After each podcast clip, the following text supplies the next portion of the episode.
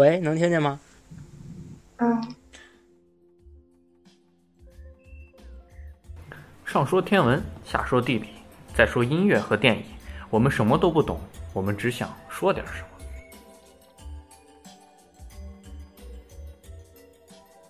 听众朋友们，大家好，欢迎收听新一期的《西京北京在南京》，我是萨萨。我是十四，我是 March。可能大家也可以听到我们其实声音不是太好，因为我们分隔两地，所以录出来效果可能欠佳。然 后我们来讲一下今天的主题，我们城市的主题是接着上期跟大家来聊一聊各地的古代名人。音乐部分我们跟大家聊一聊舒伯特的 F 小调幻想曲。天文部分我们跟大家来聊一聊地球的归宿。可以这么说吧，然后电影部分跟大家来聊一聊去年年底在美国上映的一部昆汀的片子《八恶人》。那我们开始聊聊城市。我们这一期城市的主题是三个城市的古代名人。嗯，先。嗯，现在讲一个，讲书法家颜真卿。嗯，他也是京兆万年人，就是一个县，其中一个县。嗯，他是被誉为楷书四大家。嗯，这个四大家中还有就是柳柳公权，还有欧阳询，还有一个赵赵孟。然后，这当时小小时候学过书法，但是一般都是从颜体开始练起。我们当时老师说，就这四四大楷书四大家嘛，就从中选一本自己练。然后大大家大部分人都选的是颜或者是柳，但是我爷就不不走寻常路，他给我选的就是欧阳询的。然后，但是练了一段时间也没有练颜体它方正，其实柳体我感觉它细一点。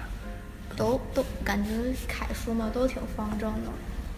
嗯，他最有名的就是那个多宝塔，还有。颜琴、李飞，呃，他就是不仅写行，不仅写楷书，他也写行书。他的行书被誉为天下第二行书。第二。嗯嗯，继续继续。嗯，他他的那个字，呃，就是有一个特点，就是横比较粗，然后除了横之外的，就是那竖呀、点、撇捺都比较细。呃，就是。他因为他是盛唐的，所以这这种他的那个风格就能体现出盛唐的那种一种大气、那磅礴的感觉。嗯，其实，在唐朝就是很多不管是诗人呀，还是像这种书法家，他他们都做过官。然后其中颜真卿好像官还官位还官职还挺大的，就是一段。当然他们那些也都被贬过。然后嗯，但是这个颜真卿就是一个忠臣烈士，就是因为他。那个死的也比较惨，就是当时，呃，李希烈就是一个叛，就相当于一个叛贼。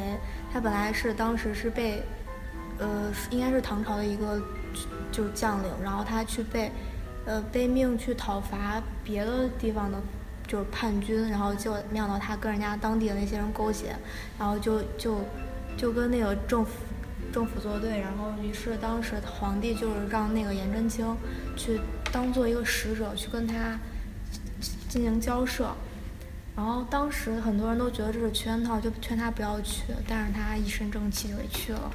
然后去了之后，李希烈也是挺敬重他的。刚开始就是说，就是逼他说让他替李希烈写，就是写一封给皇帝的信，就是说要洗清他的那个罪名。然后，但是颜真颜真卿就是说我不写。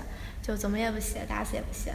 然后后来李希烈就用刀逼着他，他还是不写。最后李希烈没有办法了，就不逼他了。然后后来，那个唐朝的，就是军队，就是就逐渐的，就是显示出就是，嗯，就快要赢了的感觉。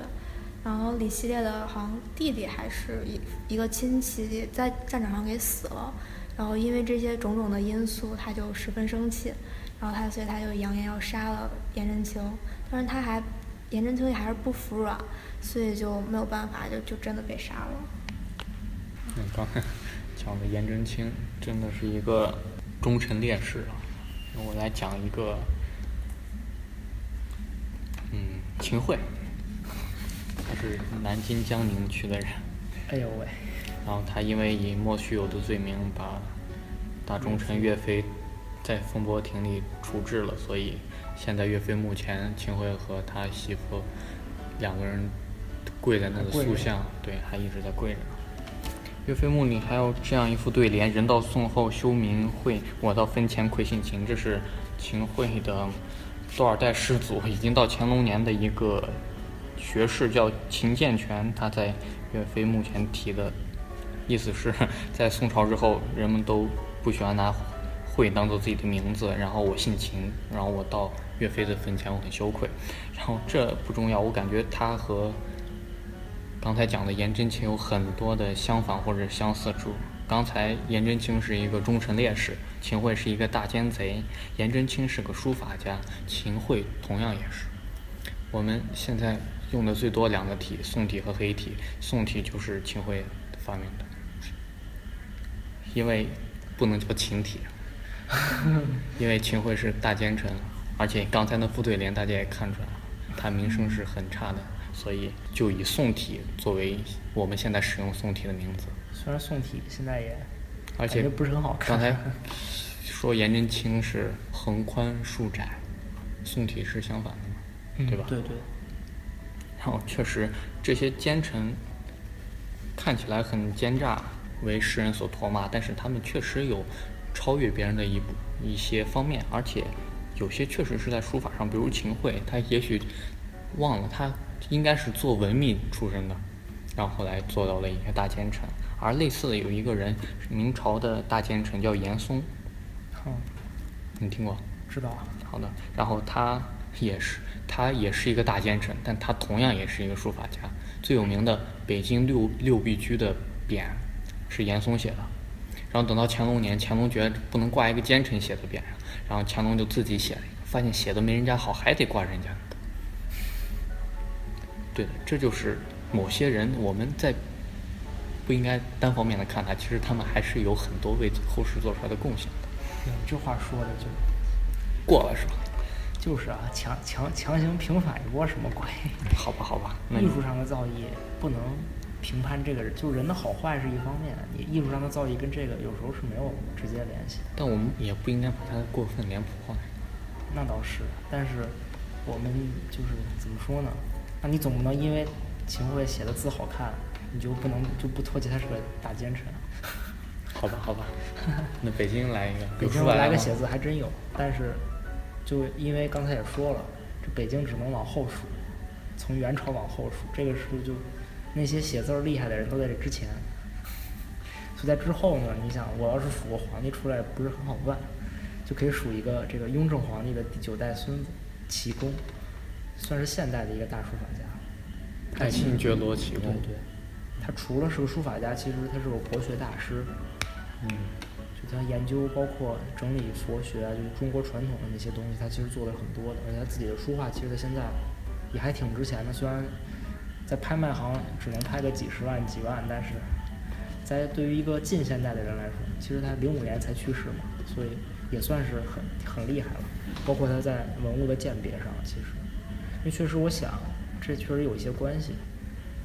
作为一个皇室的一个传承者，虽然当当到现在已经没这一说了，但是你像英国贵族一样，他总是会有一些积淀，包括他受到相关的熏陶，他以前受到的教育，身边的可能接触这些就比较多，所以像他作为怎么说呢，走上这样一条走走这样的道路，我觉得其实很适合这些人，他们可能更能理解这个中国传统艺术，包括更能辨别他们真伪啊相关的。虽然跟上之之前两个人这个在艺术成成就跟造诣上不能相提并论，但是怎么说呢，也没没办没办法。我其他的要再找艺术成就更高，你只能找康熙、乾隆这样的。但其实好像很多皇帝都写的一手好字，对吧？他们闲的嘛。对，不闲的，关键是他们在幼年时期教育就要求这个，嗯，可能没有那种特别高，但他们因为本身自己的社会地位很高，所以他们写的字也是被人们所认可的。而且他们在宫里也有很多的对相关的可以去看大师，他们可以学，可以看。嗯，这样我为什么我想到了毛主席？我没有这个意思。嗯，嗯，先再来一个。嗯，刚刚说到书法家，再说一个画家，嗯，他叫周昉，呃，是唐代的一个画家。昉是哪个昉？一个日字旁，一个方，那个那个字。他的老师叫张轩，也是一个著唐代著名的画家。但是我觉得他们画这些画，然后我我是看不出来什么区别的，感觉都是那种人胖胖的，然后衣服长长的，长了长过脚的那种，然后拿个扇子啊什么的，就在这属于时代特点，就是说，你像你看西方的绘画也是，你要看中世纪的绘画，人都长得一个肥美。一不是中，我说西方中世纪就是人都呆了吧唧，哦，就面部表情，搁现在全是表情包，一脸懵逼，都是一脸懵逼。但是你在他们中间要做对比，有些人可能就是面部表情可能眼神画的更传神一些，在当时就哎呀，大家觉得真好。那在之后，因为绘画技艺的进步和人们观察的更加怎么说呢，就越来越写实，他就可能会画的更真啊。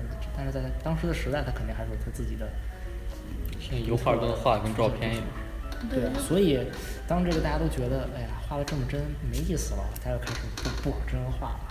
然后抽象派又出来了，印象派。就包括之前就语文书上、历史书上他那些那些诗人的画像，我觉得也都长一个样。长得是，毕竟，当然啊、啊说起这些画像，我印象最深的一定是朱元璋，丑的特点。我觉得现在能记住就是杜甫，因为当时被恶搞了很多。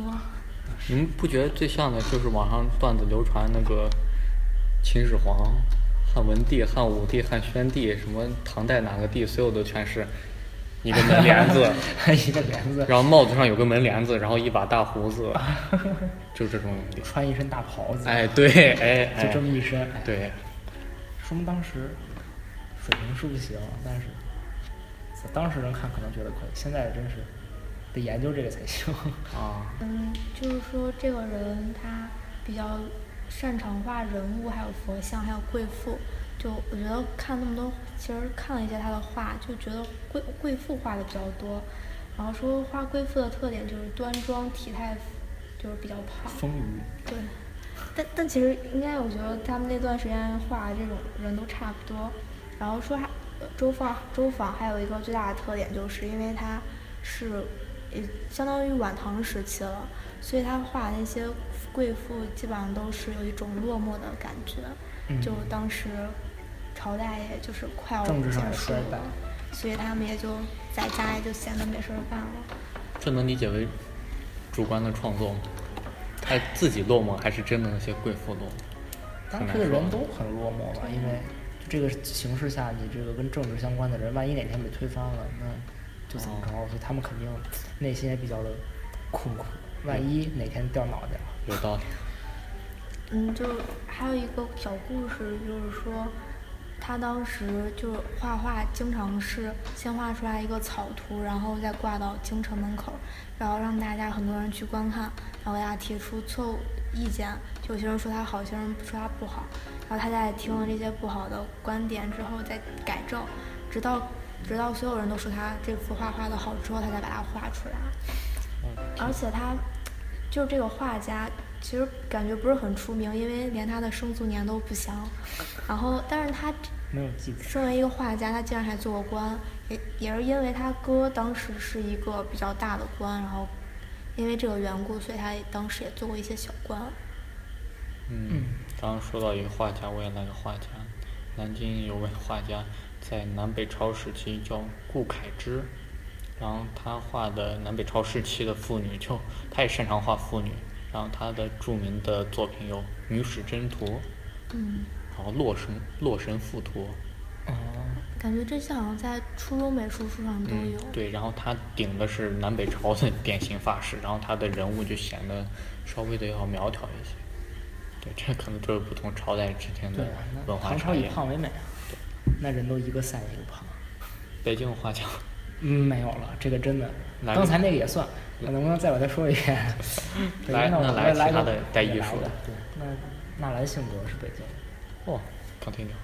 纳兰性德，他的父亲嗯纳兰明珠，嗯，也是怎么说，权中又权又势的大臣，他同时艺术成就也很高。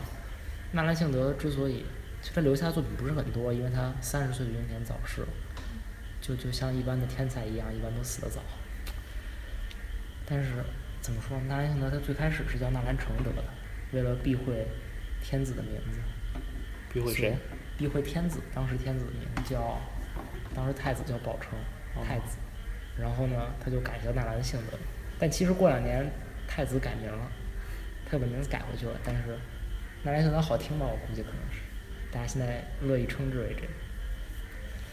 纳兰性德的作品，其实我在我是在小学时候读过一些，但之后就没什么接触，感觉比较清淡吧，不不太是怎么说，我特别喜欢那种类型。他不有个外号叫小小李煜吗？嗯，但是我觉得他，因为他跟李煜的身世不一样，他两个人词风我感觉，挺像。但是因为李煜他，毕竟就是怎么说呢，国家衰败，他最后他感情比纳兰性德应该是明显要浓烈很多的。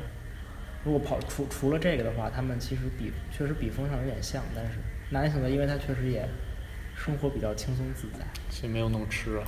对，但是其实清淡这种感觉蛮好，但是，啊，我主要是哎呀，从小就之后我就开始去看西方的东西了，这个东方的确实了解少一点。